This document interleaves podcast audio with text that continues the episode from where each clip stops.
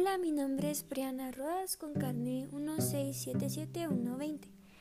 Hoy estaré hablando acerca del pensamiento político de Platón. Primero quisiera que conociéramos un poco acerca de Platón. Él nace en Atenas y vive aproximadamente entre 428 a 347 a.C. Pertenece a la aristocracia ateniense principal discípulo de Sócrates, funda la academia donde se dedica a la enseñanza y trata de poner en práctica sus ideas en el reino de Siracusa con eh, claros resultados negativos. Se dice que Platón es experto de corazón, como aristócrata en un medio democrático, se ve alejado de la acción política y se refugia en la reflexión sobre la política o gobierno de la polis. Es autor de la vasta obra, entre sus escritos destacan eh, La República, El Político y las leyes. Según Platón, la política es el arte de gobernar a los hombres con su consentimiento. El político es quien conoce ese difícil arte. El arte de gobernar por la fuerza no es política, sino es tiranía. Algunas ideas acerca de Platón en una edad joven se asimilan conforme el gobierno o más bien una degeneración de los gobiernos. Primero encontramos la aristocracia, que fue el gobierno de los sabios, de la inteligencia política. Es un sistema perfecto descrito en la República. Seguidamente tenemos la timocracia, que es un gobierno de los propietarios. Luego también tenemos la oligarquía, que es el gobierno de los pocos.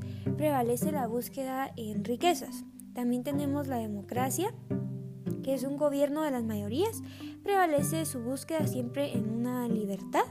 Asimismo tenemos la tiranía, que es el gobierno del tirano, como lo dice su nombre. De la extrema libertad nace la más ruda esclavitud, que es lo que se conoce en la tiranía.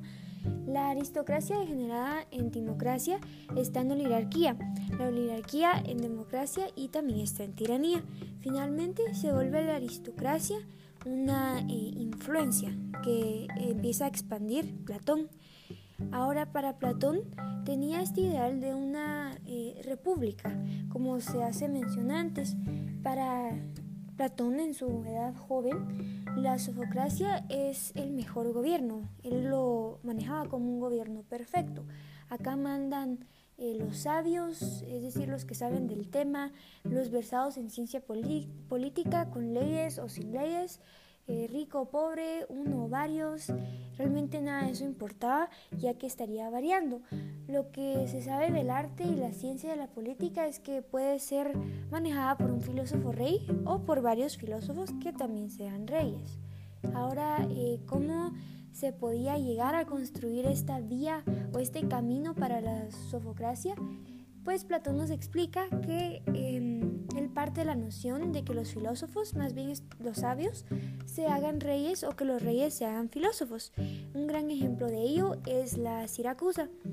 Ahora las clases que existían en esta sofocracia tenemos los dirigentes que tienen un rasgo psicológico, tratan de tener la razón.